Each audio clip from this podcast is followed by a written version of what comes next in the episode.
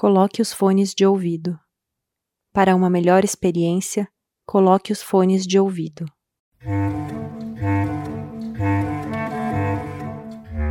Sem o calor e os odores, os volumes, texturas, perspectiva, sem a presença, nós aprendemos a fazer e a assistir teatro em casa.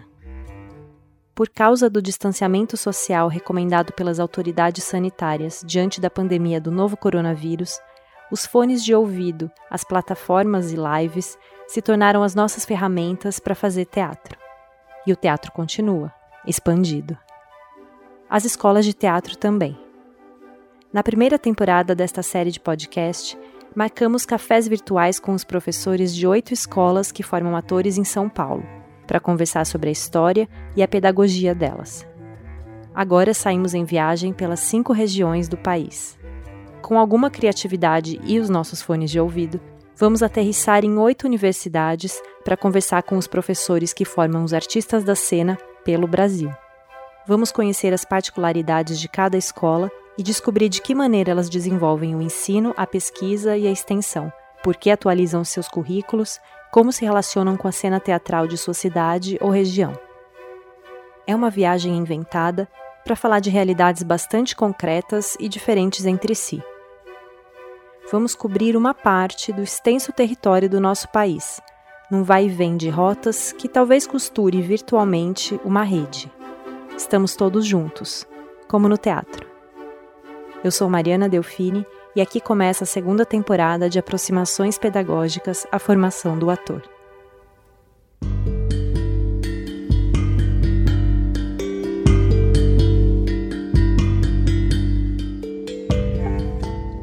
Abre aspas. A lembrança que me veio instantaneamente foi a da noite vivida aqui há 30 anos, logo depois que essa faixa de terras entre a asa norte e o lago foi concedida à nossa universidade nascente. Vim com uma amiga e percorremos este campus, que era uma macega, andando por cada trilha que se abria à nossa frente. Primeiro vimos daqui, com pasmo carioca nos olhos, o esplendor do pôr de sol de Brasília, de que fruímos longamente. Depois, deitados por aí, vimos o céu se acender, cintilando estrelado. Lá ficamos, olhos no céu, olhando o universo mover-se. Eu, se fosse ciente, deveria ter naquela hora o sentimento profundo que minha essência não via de que conquistara um bom pedaço do planeta Terra para nele edificar a casa do espírito, enquanto saber, cultura, ciências. A Universidade de Brasília, nossa UNB. Fecha aspas. Em 1995, no mesmo ano em que publicou O Povo Brasileiro, o antropólogo Darcy Ribeiro proferiu essas palavras de devaneio na cerimônia que dava o seu nome ao campus principal da UNB.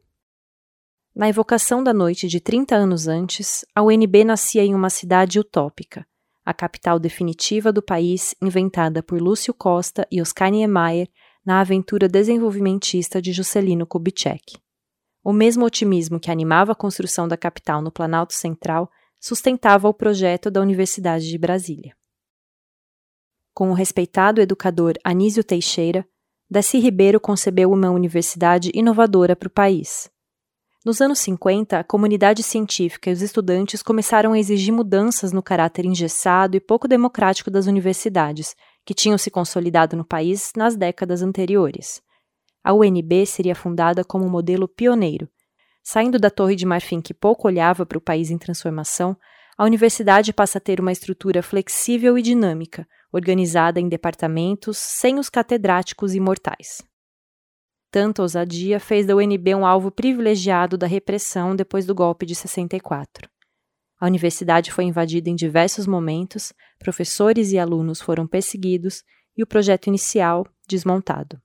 Brasília foi criada para irradiar a arte e cultura. Se a gente perde esse eixo artístico-cultural da cidade, a gente perde muito da identidade dela e das possibilidades dela como capital.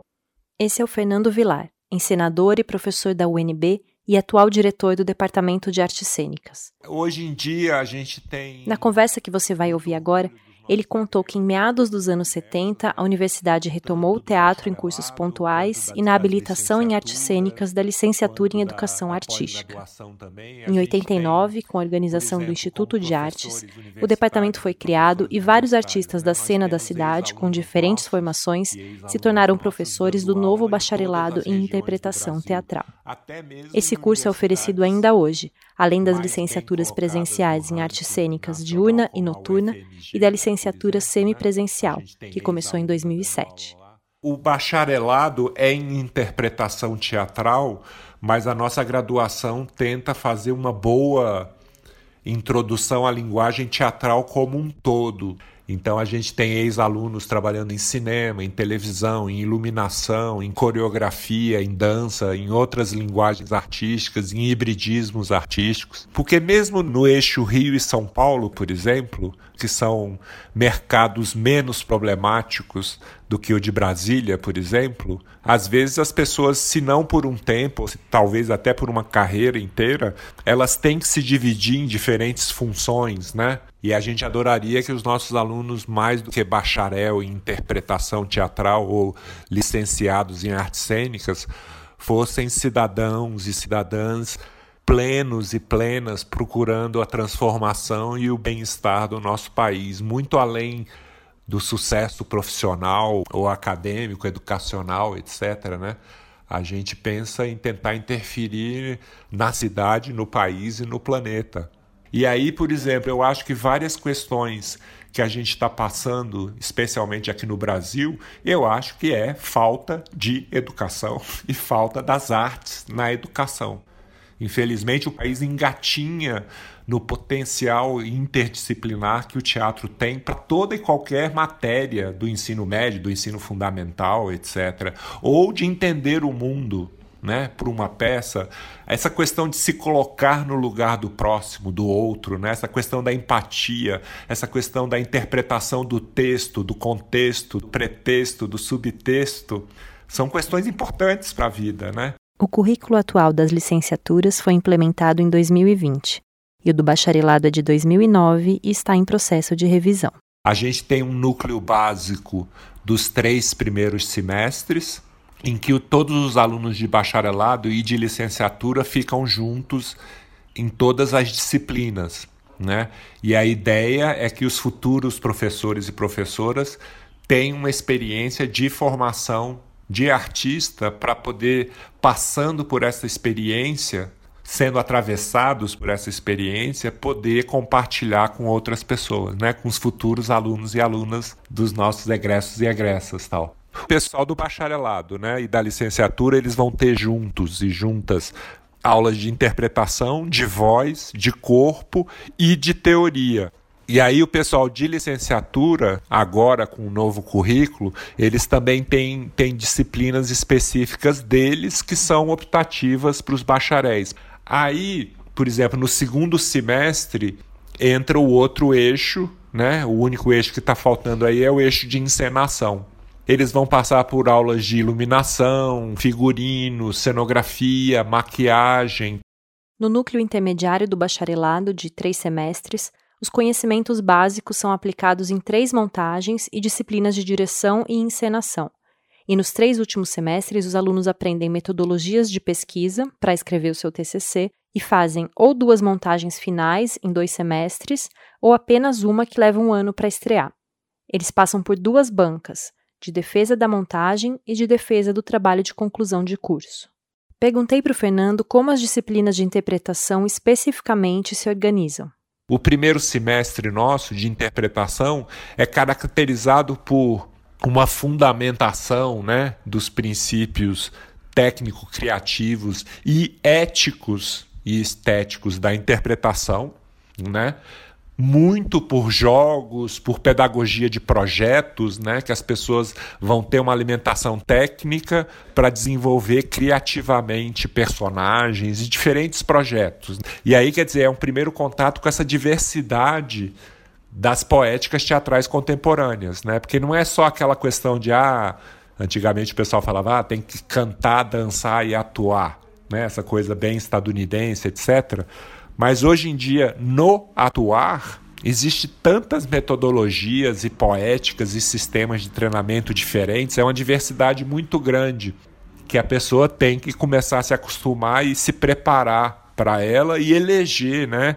Qual a metodologia, qual, qual a poética teatral que a pessoa quer seguir de acordo com, com o próprio interesse, né? A interpretação 2, no segundo semestre, é basicamente em cima do Stanislavski, né? Stanislavski, para muita gente, é considerado o único método de interpretação existente, né? Mas existem várias, várias, várias metodologias. Ele sistematizou muito claramente no final do século XIX, começo do século XX. Ele tem esse trabalho muito fundamental que até hoje muitos artistas do cinema se formam ainda pelo method, né, que é a leitura estadunidense do Stanislavski. Aí no terceiro semestre, interpretação 3, eles vão trabalhar com hibridismo ou com justaposição de metodologias diferentes, ou até mesmo de linguagens diferentes. Pode ser teatro-cinema, pode ser teatro-circo, pode ser é, teatro-dança, pode ser cinema, né? Aí, interpretação 4 vai entrar nas questões de teatro após performance arte. Vamos diferenciar aqui rapidamente, assim, na performance arte, como gênero artístico, você não vai ter personagem. Vai ser você, Mariana, aqui, agora, falando sobre você. Você é o meio, você é o texto, você é o objeto, né? Agora, no teatro, o teatro basicamente se diferencia pelo personagem. Ah, sou Hamlet num lá então, né? Agora, enquanto as pessoas ficam dicotomizando, a gente tem o teatro performance também, sabe? Assim, que, que circula entre o autobiográfico e o ficcional. Então, essa interpretação 4 vai, vai a fundo na questão do teatro performativo, do teatro pós-dramático ou do, de teatro artisticamente interdisciplinar, etc. Para ingressar na graduação, os candidatos realizam uma prova de habilidade específica é um dia de aulas, aulas normais. Os candidatos e as candidatas vão passar por uma aula que vai envolver jogos, interpretação, questões de corpo e de voz. Né? Eles passam por, por duas aulas. Aí no segundo dia, eles podem trazer. A gente recomenda três peças para leitura, né? para eles escolherem um trecho da peça para apresentar para a gente e aí também eles têm a opção também de apresentar um texto livre, criação deles mesmos, uma música, uma dança, como eles quiserem. E aí depois a gente tem a entrevista, uma entrevista de no máximo 20 minutos, né? Que aí a gente vai conversar mais sobre esse sobre essa trajetória do, do candidato ou da candidata em relação às artes, como é que foi a formação dele ou dela, etc. tal. O Fernando salientou a heterogeneidade tanto no grupo de candidatos quanto no de alunos e de professores. O corpo docente é formado por ex-alunos da UNB e professores de diferentes regiões do Brasil. A diversidade se acentua pelas pesquisas que eles realizaram em outros países. Aliás, desde 2014, o departamento tem seu programa de pós-graduação em artes cênicas com duas linhas de pesquisa principais. Os alunos vêm da zona rural, das periferias e das regiões chamadas nobres de Brasília e de outras cidades do Distrito Federal, com uma cultura e uma experiência variada em teatro. A gente pode ter alunos que de repente já assistiram coisas em diferentes países e às vezes a gente tem até gente que nunca assistiu teatro. No começo, né, nas primeiras provas específicas que a gente teve, é, às vezes a maioria nos anos 80 tinha assim uma maioria que nunca tinha assistido teatro, sabe? Hoje em dia essa proporção já é outra e isso também é muito reverberação da universidade. A universidade fomentou o teatro, que por sua vez alimenta a universidade, numa troca que se intensificou a partir da redemocratização do país. A mostra semestral Cometa Cenas, que surgiu antes mesmo do Instituto de Artes em 84, é um dos importantes projetos de extensão da UNB. Ela foi criada para promover uma conversa entre os alunos de educação artística e a comunidade universitária, os artistas da cidade e alunos e professores de outras escolas. Ao longo do tempo, os tipos de apresentação da mostra foram mudando, e no ano passado aconteceu a primeira edição completamente digital. Perguntei para o Fernando como evoluiu a relação da universidade e de outras escolas com a cena teatral da cidade. E que cena é essa? Aqui em Brasília a gente tem três cursos superiores, sabe? A gente tem a Universidade de Brasília, a gente tem o Dulcina, é, Fundação Brasileira de Teatro, criada pela Dulcina de Moraes, né? O Dulcina já passou por várias épocas que de repente tem gente muito idealista que consegue insistir e resistir no sonho da Dulcina e de manter. Aí a gente também tem o IESB, que é Instituto de Ensino Superior de Brasília, que é uma privada também, é particular também, e tem o bacharelado. Agora, tem algumas escolas de teatro, né? E a maioria delas são de ex-alunos e ex-alunas nossas. Tem ex-alunos e ex-alunas que têm escolas que são bem interessantes, que fazem um trabalho de, de formação técnico-criativa antes da universidade e a gente também tem ex-alunos e ex-alunas montando teatros em Brasília também. Tem muitos grupos jovens né, saindo da, das universidades, especialmente da UNB, tem muitos grupos que se unem pela pesquisa, né, pela, pela interação entre eles de interesses poéticos semelhantes tal. Agora, São Paulo, por exemplo, tem uma classe muito forte que nos anos 90 batalha pela como é que era a arte contra a barbárie, né, nos anos 90, foi muito forte e muito importante para São Paulo ter um diferencial de fomentos municipais, estaduais e até federais também. Aqui em Brasília, municipal, assim, distrital, a gente tem um fundo de apoio à cultura e aí, dependendo da política do momento, pode ser um desastre completo. Nos últimos anos, teve um florescimento, os pontos de cultura, editais, teve um, um florescimento muito legal e agora a gente vive um momento completamente oposto. Agora, aqui em Brasília, eu acho que tem essa realidade semi-profissional, sabe? Há muita gente que trabalha o dia inteiro para ensaiar de noite, que, que de repente a, a ocupação artística para a qual ela se graduou, ela não pode levar sozinha, especialmente com esse momento político que a gente está vivendo agora, sabe? Então é muito triste isso, porque a cadeia artístico-cultural em Brasília envolve mais de 30 mil pessoas.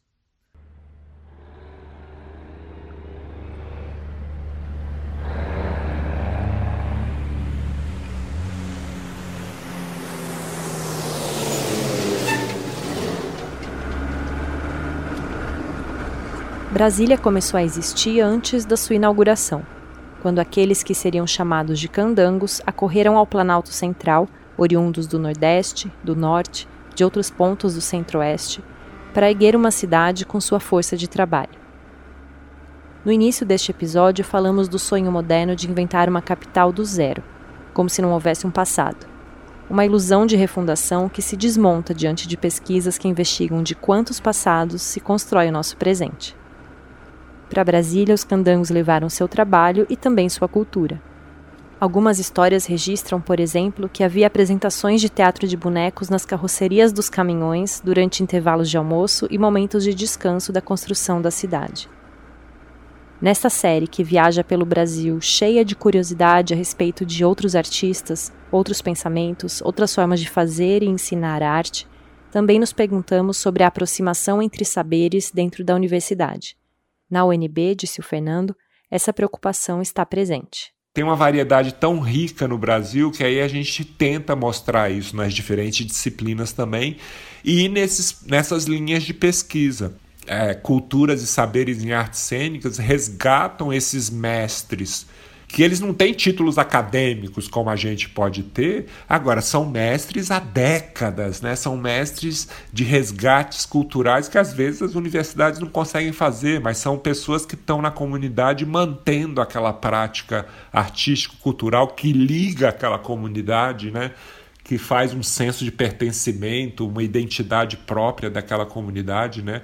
Na aterrissagem em Brasília de alguns minutos atrás, não foi difícil visualizar o traçado em cruz do plano piloto, o Lago Paranoá, as cúpulas do Congresso, porque o nosso pouso foi imaginado, criado pela justa posição das fotografias, maquetes, plantas baixas que foram reproduzidas no mundo todo. Até o campus Darcy Ribeiro da UNB conseguimos ver com a ajuda de um drone. Pode procurar o vídeo na internet. Mas a viagem que nós queremos fazer nesta série, além de imaginada, é também afetiva. Pedimos ao Fernando Vilar que nos levasse ao teatro. Ou melhor, que em plena pandemia ele se lembrasse de onde está o teatro em Brasília para ele. Bom, obviamente, primeiro a gente ia passar pelo campus, que é aqui do lado da minha casa. e para vocês conhecerem o departamento, o instituto. A universidade é um campus lindo, eu acho que é o campus mais bonito do Brasil. Só a Universidade Federal do Pará tem, tem um campus tão bonito quanto o nosso. Eu levaria você no Teatro Nacional, o campus estar interditado, mas mesmo assim é, tem muita história ali, sabe? Eu assisti tanta coisa maravilhosa ali naquele teatro. Para mim é uma tristeza, as três salas interrompidas. É lindo, é lindo o prédio. É do lado da rodoviária, sabe? Assim, seria uma coisa tão legal para facilitar as pessoas a poderem assistir teatro, né? E é o que fecha a esplanada dos ministérios, ou seja, a arte e a cultura tá lá no centro, é, perto da Praça dos Três Poderes, tudo. Eu, quando era pequeno, eu subia aquelas vigas, porque é, é uma pirâmide com umas. Aí em duas fachadas tem umas vigas que vão até lá no teto, até no alto da pirâmide. E a gente, moleque, eu tinha na minha infância eu subia lá na construção, era até perigoso tal, mas era aqueles rituais de passagem de criança tal. Mas lá no teatro, a primeira vez que eu entrei, porque é uma pirâmide enorme, enorme, enorme, e eu entrei pelos bastidores eu fiquei tão chocado, porque tem a sala Vila Lobos, que é para 1.300 pessoas. Eu entrei pelos bastidores da Vila Lobos. É enorme a sala, aqueles refletores de última geração. Eu fiquei completamente hipnotizado, sabe assim? E eu fiquei encantadíssimo e eu não sabia que na década seguinte, nos anos 80, especialmente a outra sala, que tem 500 lugares, a sala Martins Pena, nossa, foi a minha grande escola. Foi onde eu aprendi, por exemplo, que quando a gente fala que não existe gente como agente de teatro, a gente sempre fica pensando só em artistas, é, atores, atrizes, diretoras, diretores, né? Mas eu acho que a gente do teatro mesmo é essa equipe técnica que o Teatro Nacional tinha, que era maravilhosa, sabe? Meus grandes professores e professoras, sabe? As pessoas que me ensinaram iluminação, a primeira vez lá que eu aceitei aquele convite do B de Paiva, eu virei pro, pro mestre Formiga, que era o técnico de luz do teatro, eu falei, ó, nunca fiz isso na vida, não sei fazer, mas eu sei o que eu quero. Aí ele falou, é isso mesmo que a gente precisa, só isso. Mas aí a gente teria que fazer várias visitas e vários cafés com várias pessoas que foram agentes super importantes e que continuam sendo, né? Do passado, do presente e do futuro, tal. E, e a UNB é, é, um denominador comum, sabe, entre essas três instâncias, assim, de passado, presente e futuro. A gente tinha, tinha um ator brasiliense que era muito legal, ele chamava Aloysio Batata. Ele morreu no, nos anos 80 mesmo, era um ele falava nos anos 80: não somos existencialistas, somos insistencialistas. Aí eu acho que esse insistencialismo continua, sabe? Porque o tanto de adversidades e o tanto de obstáculos que são colocados para a produção artístico-cultural é gente muito guerreira, sabe? É gente muito insistencialista. Todos nós, todas nós aqui continuamos assim indo contra instâncias poderosas e difíceis, sabe? Mas confiamos que as coisas podem mudar. Nossa próxima parada é Porto Alegre, para conversar com as professoras Cláudia Sachs e Cissa Rexigel, da Universidade Federal do Rio Grande do Sul. Vamos ouvir sobre a profissionalização do teatro no Estado a abolição da prova de habilidade específica, as mudanças de perfil dos alunos e dos artistas e como isso se traduz no currículo da URGS. Até lá!